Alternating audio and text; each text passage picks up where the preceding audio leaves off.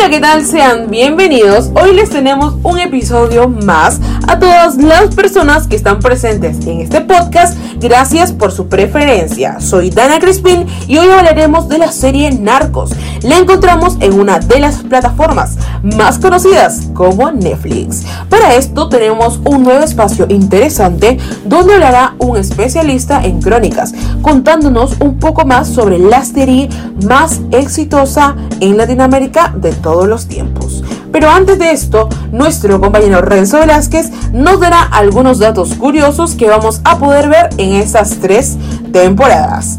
Adelante, Renzo. Narcos México es una serie que explora los orígenes de la guerra moderna contra las drogas remontándose a un tiempo en que el mundo del tráfico mexicano era una confederación desorganizada de cultivadoras y comerciantes independientes. La serie traza el surgimiento del cartel de Guadalajara en la década de 1980, cuando Félix Gallardo, interpretado por Diego Luna, toma el timón, unificado a los traficantes para construir un imperio. Cuando el agente de la DEA, Kiki Camarena, interpretado por Michael Peña, traslada a su esposa e hijo desde California a Guadalajara para asumir un nuevo nombramiento, rápidamente se da cuenta que su tarea será más desafiante de lo que jamás podría haber imaginado.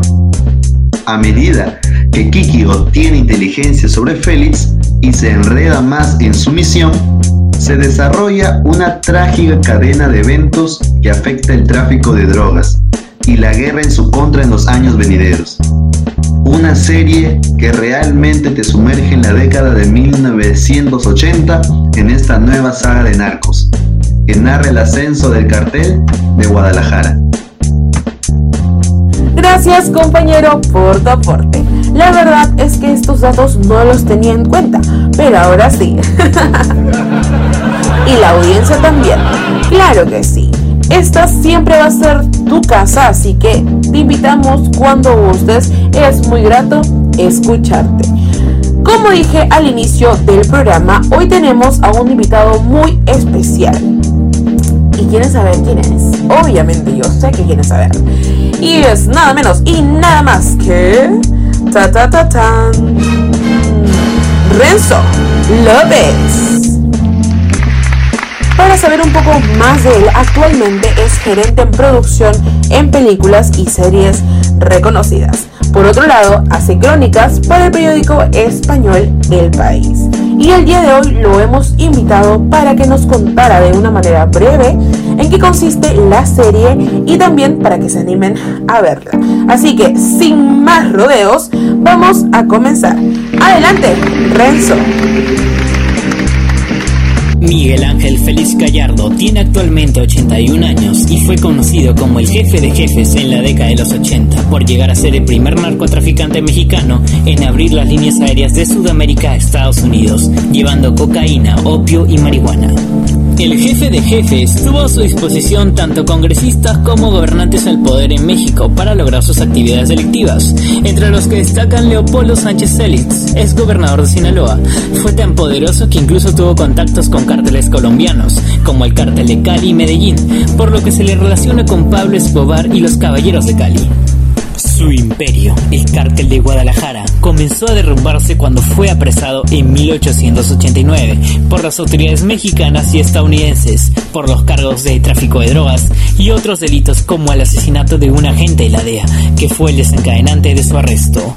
En prisión, él seguía manejando su organización hasta que fue llevado a una prisión de máxima seguridad. Fue en ese instante donde el cártel de Guadalajara se dividió en partes, el cártel de Tijuana y Sinaloa, demostrando que él fue el patrón del Chapo Guzmán y el Señor de los Cielos. En una de sus únicas entrevistas que dio a televisión, declaró que él nunca participó del asesinato del agente de la DEA y él nunca fue proveedor de drogas, sino un agricultor honesto, desmintiendo los vínculos que tenía con Pablo y los caballeros de Cali rotundamente. Gracias Renzo por participar. Excelente tu crónica. La verdad es que me ha encantado. Por último, mi equipo y yo queremos agradecerte y estamos muy contentos de haberte tenido hoy en el programa. Sabemos que tu agenda es un poco estrecha, pero nos has dado algunos minutos y eso es muy valioso. Esperemos que estés un poco más seguido aquí y es muy grato escucharte. Muchas gracias.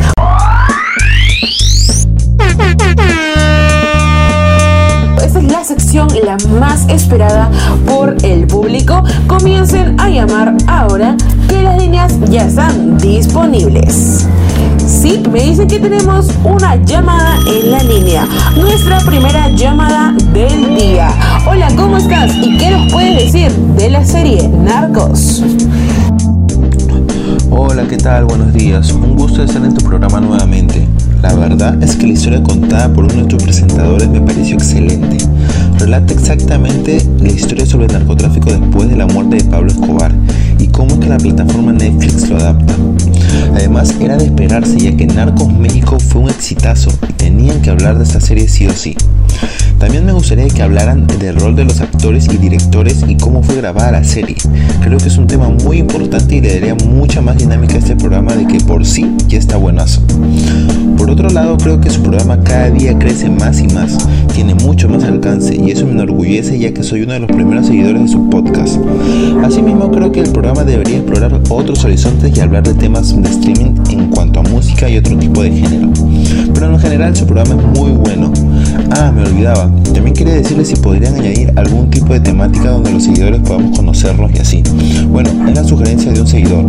Suerte chicos, sigan así. Como les vuelvo a decir, me encanta su programa.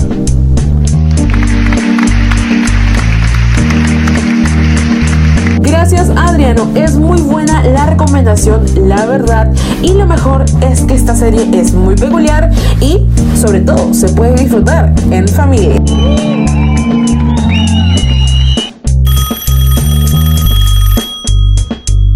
Hola, ¿cómo estás? ¿Y qué nos puedes decir de la serie Narcos? Sí, hola, hola, muchas gracias por haberme contestado y gracias por tu pregunta, Dana. Bueno, me llamo este Daniel, estoy muy bien, estoy llamando desde Los Olíos, estoy aquí en familia, estamos escuchando el programa, somos fieles seguidores del programa. Y bueno, respecto a la serie, empiezo comentando mi decepción porque en la serie no está Pablo, pero la serie se las ha arreglado muy bien sin él. De hecho, que me ha gustado porque Gilberto tiene más cabeza que Escobar. Otro pro de esta temporada es que sigue habiendo personajes muy carismáticos como lo son Chepe Santa Cruz, Peña, que a pesar de estar aisteado sigue con esa esencia que le caracteriza, o Salcedo, ¿no? Que además protagoniza otra de mis escenas favoritas, que es aquella en la que el hijo de Miguel Rodríguez mata al que fue un día jefe de seguridad del cártel, además de su mujer antes que Salcedo pudiera salvarla, ¿no? Pero sí me parece muy interesante y creo que lo voy a ver completa. Gracias Daniel por participar en esta llamada telefónica. Serie muestra una realidad que muchos no conocen del narcotráfico. En estos momentos la estoy volviendo a ver y la verdad es que me encanta. ¿Te gustaría enviarle saludos a alguien? Sí, gracias por esta oportunidad. Quiero aprovechar esto para mandar saludos a mis padres que se encuentran en España, que son fieles seguidores del programa.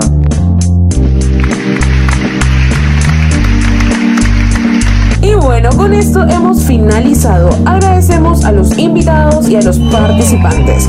No se olviden de seguirnos en nuestras redes sociales. Nos encuentran en Facebook como Centamin-Perú. Gracias por su preferencia. Nos vemos en el siguiente podcast. Bye bye.